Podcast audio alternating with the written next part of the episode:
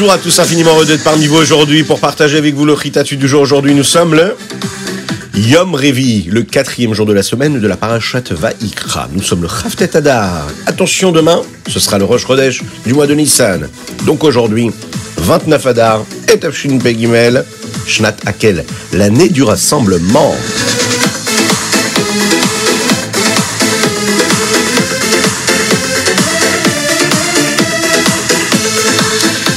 Et nous passons tout de suite au Chumash du jour.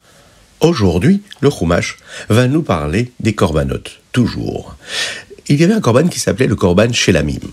Oui, Shelamim qui vient du mot Shalom. C'est un corban qui a apporté la paix dans le monde. Nous l'avons déjà dit, lorsqu'on apporte un corban, on se rapproche d'Akadosh Baruch On est en train de lui faire des louanges. Si c'est pour euh, nous faire pardonner d'une faute, ou tout simplement pour lui offrir quelque chose, on veut se rapprocher de lui. Eh bien, quand on apporte ce corban-là, eh bien, on favorise la paix dans le monde.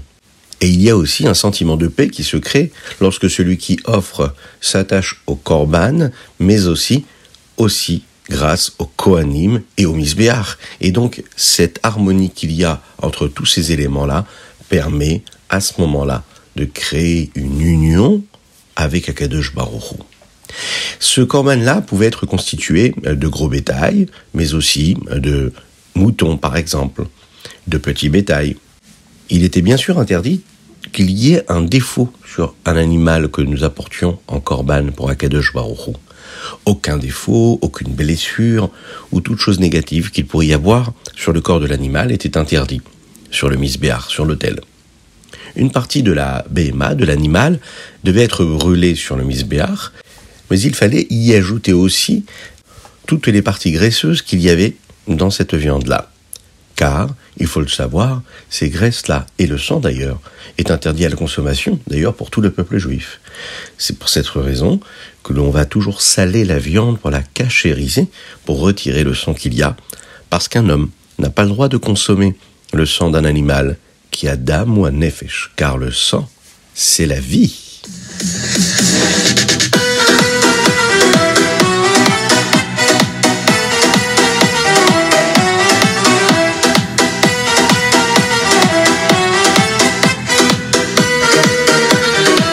Et nous passons tout de suite au Télim du jour. Aujourd'hui, nous sommes le Khaftet du mois de Hadar, le dernier jour du mois de Hadar. Et nous lisons les chapitres Kouf Mem à Mem Dalet. Dans le Télim du jour, il y a un verset que nous connaissons tous. Art Yodulishmecha. Oui, vous le connaissez très bien. C'est un passou que l'on prononce à la fin de la tefila. D'ailleurs, on a l'habitude de le chanter. Art Tzadikim Yodulishmecha Yeshvu Yesharim Et Panecha. Mais oui, vous le connaissez. Alors aujourd'hui, une petite anecdote qui nous a été racontée concernant justement ce verset-là qui a eu lieu en Tafshin Dalet Mem. Le rabbi a demandé à tout le monde, non seulement aux chassidim, mais aussi à tout le monde, à toute la communauté juive du monde entier, de dire un verset après la tefila, mais également de dire un verset avant la tefila. Celui qui est avant la tefila, vous le connaissez également, c'est Areni Mekabel Alay Mitzvatase Shel Ve'afta de chanter ensemble ce euh, verset-là. Le rabbi avait demandé de le faire, mais également le dernier verset, Artsadikim. Et le rabbi de préciser que lorsque tout le monde dira ce verset-là à la fin de la tefila, ça apportera de la paix dans le monde. À cette époque, comme souvent malheureusement, il n'y avait pas beaucoup de paix entre les nations du monde. Pour aider à cela, lors d'une sikha qui avait été euh, prononcée en l'honneur de Yudet Kislev, le rabbi a dit comme ça que chaque juif doit dire à Redim et Kabel, dans lequel il est bien sûr question d'amour du prochain, et Artsadikim après la Tefila. Le rabbi a précisé que peu importe le rite qui était utilisé dans le Sidour que les fidèles priaient, eh bien, il fallait quand même rajouter ce verset-là, même s'il ne figurait pas dans les Sidorés. Par exemple, le rabbi, il a dit, voilà, le rabbi précédent avait envoyé des émissaires, des shluchim, par exemple au Maroc ou à Tunis, et il leur avait précisé de ne pas changer le minag et les coutumes des gens qui habitaient là-bas. Mais il a quand même précisé à ces gens-là de rajouter ce verset-là, Artsadikim, ou bien Arenim et Kabel avant la tefila. Les Bachorim qui étaient là-bas, qui avaient été envoyés par le rabbi au Maroc, se sont présentés dans les communautés où ils avaient l'habitude d'aller, et ils ont demandé aux gens de dire ce verset-là. Le rabbi avait dit que c'était important de le faire, alors ils se sont dépêchés de le faire, et ils se sont empressés d'aller imprimer des petites feuilles sur lesquelles ils ont noté ces deux versets-là, et ils les ont collés sur les sidorim dans ces choules-là ou bien dans les écoles. Les responsables des écoles ou des synagogues à l'époque respectaient déjà beaucoup le rabbi, ils ont donc accepté de le faire. Une fois, un des élèves a trouvé ces versets-là figurant dans un vieux sidour de rite marocain qui avait été imprimé entre 200 et 300 années auparavant. D'ailleurs, il faut le savoir que dans le sidour du Rambam ou du Harizal, ou d'autres tzadikim, ces versets-là apparaissent déjà. Quand les juifs marocains ont vu ça, ont vu ce sidour-là, ils ont été très émus de le voir et ils ont compris que le rabbi n'avait pas apporté quelque chose de nouveau, mais quelque chose qui existait déjà. Les Tmimim qui étaient là-bas ont décidé d'enseigner ces versets-là à tous les enfants du Tzivot Hashem. Ils ont d'ailleurs utilisé une musique qui déjà correspondait à l'armée là-bas, qui était chantée par les soldats de l'armée marocaine, afin que tout le monde connaisse cet air-là, et ils ont transformé et ils ont sanctifié cette musique-là avec les paroles de Hartzadekim et de Lishmecha. Ils l'ont fait comme vous savez que nous le faisons déjà en France et dans le monde entier, avec notre hymne national, Aderet Ve'emuna, sur l'air de la Marseillaise, sanctifié, comme ça a déjà été fait. En Tafshin Mem c'est un groupe d'enfants du Maroc qui est venu pour voir le rabbi. Et à la fin de Simchat Torah, les Bachorim ont pris les enfants pour recevoir le kos shel bracha de la main du rabbi. Le rabbi a versé un petit peu de vin dans le verre des enfants, et là, il a demandé aux enfants de chanter Areni Mekabel. Magnifique anecdote qui nous rappelle l'importance de chaque petit détail de tout ce qu'on nous enseigne, que ce soit à la maison, que ce soit à l'école. Et Bezrat Hashem, cela, c'est sûr, apportera la paix dans le monde et le Mashiach très bientôt, Bezrat Hashem.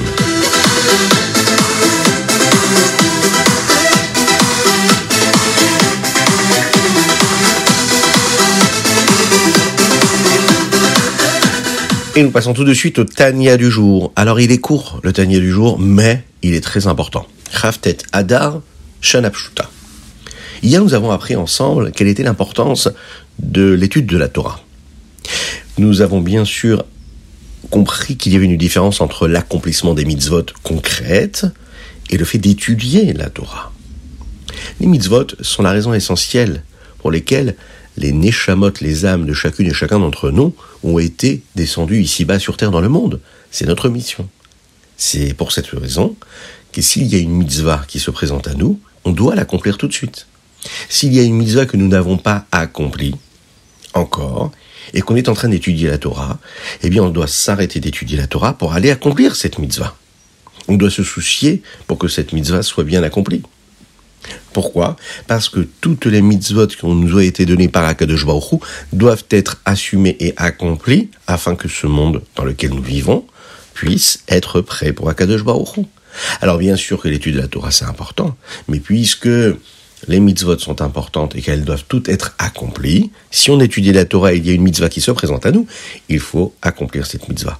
Maintenant, s'il y a une autre personne qui peut accomplir cette mitzvah, eh bien, comme la halacha nous le demande, on va continuer d'étudier la Torah, encore plus même, afin que cette Torah-là rapproche notre âme d'Akadosh Baruch En prononçant les mots de l'étude de la Torah, eh bien, notre sagesse, elle s'imprègne de la sagesse de Dieu, qui se trouve, elle, dans la Torah, et on se rapproche d'Akadosh Baruch Toujours rester en même temps dans cette étude de la Torah et continuellement dans la pratique des mitzvot.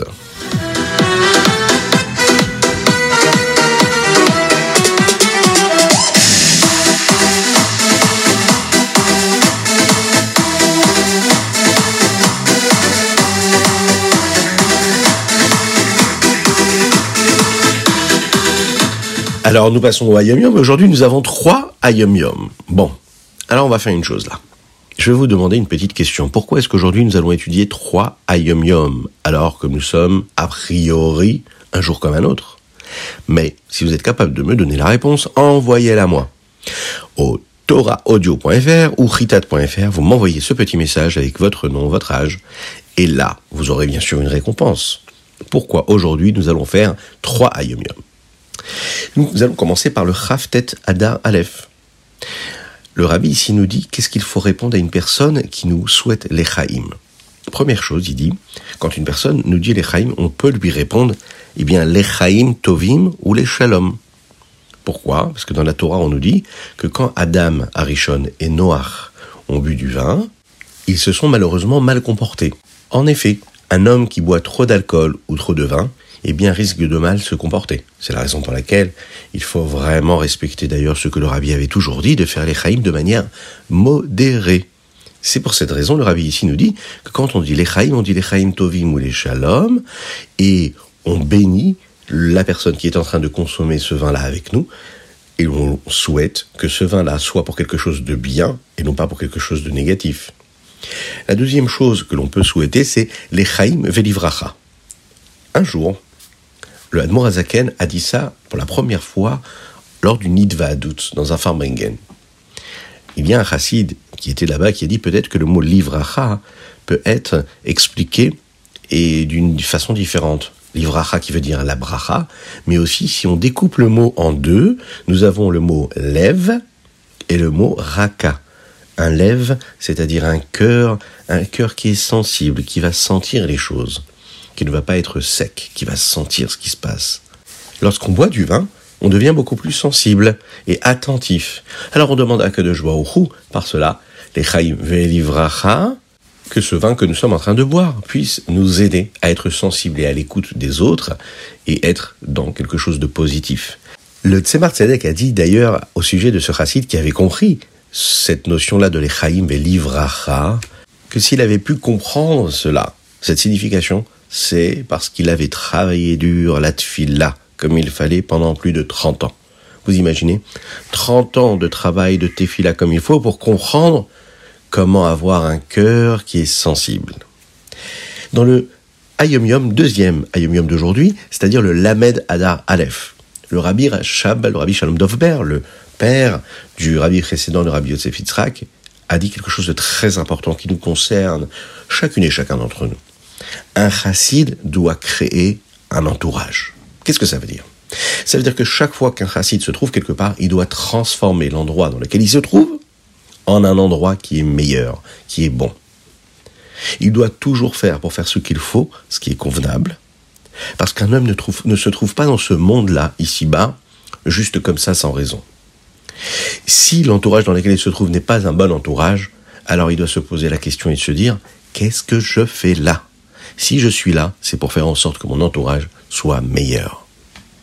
Et puis dans le Haftet Adar Bet, là, il y a même nous rappelle encore une fois ce que le Rabbi Rachav a dit une autre fois d'ailleurs. Dans une Idva'adu, dans un Farmagen, il dit comme ça, le monde a été créé par Dieu, et Dieu a créé ce monde Yesh Me'ain, du néant à l'existant. Et nous, en tant que créatures, le Rabbi Rachab nous dit, notre mission c'est d'inverser, c'est de faire en sorte que ce qui nous paraît existant, matériellement, physiquement, eh bien, on le ramène à ce qu'il est dans sa spiritualité, c'est-à-dire en Aïn, néant. On regarde tout ce qu'on regarde autour de nous et tout ce qui nous entoure, on le ramène à ce que c'est, à savoir la présence d'Akadosh Voir la spiritualité dans tout ce qui existe, qui est du yesh, et ramener la notion de haïn, le ramener à ce qu'il n'est que en fonction de ce qu'il est spirituel. C'est un vaste programme, mais c'est notre mission à chacune et chacun d'entre nous. Et lorsque on pourra faire des efforts en ce sens-là, eh bien c'est sûr que ma chiar se dévoilera le plus rapidement possible.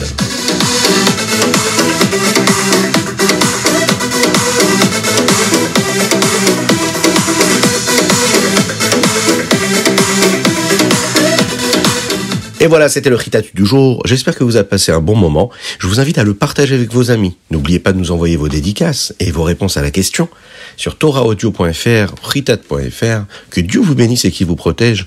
Une excellente journée à toutes et à tous. À très bientôt. Et n'oubliez pas de mettre une petite pièce dans la tzedaka. Et Mashiach arrivera.